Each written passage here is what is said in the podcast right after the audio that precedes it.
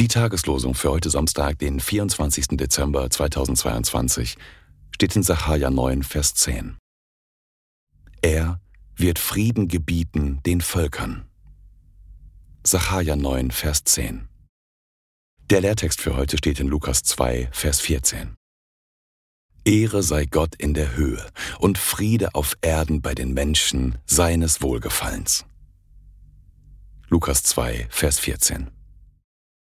Am heutigen heiligen Abend lesen wir in Lukas 2, Vers 10.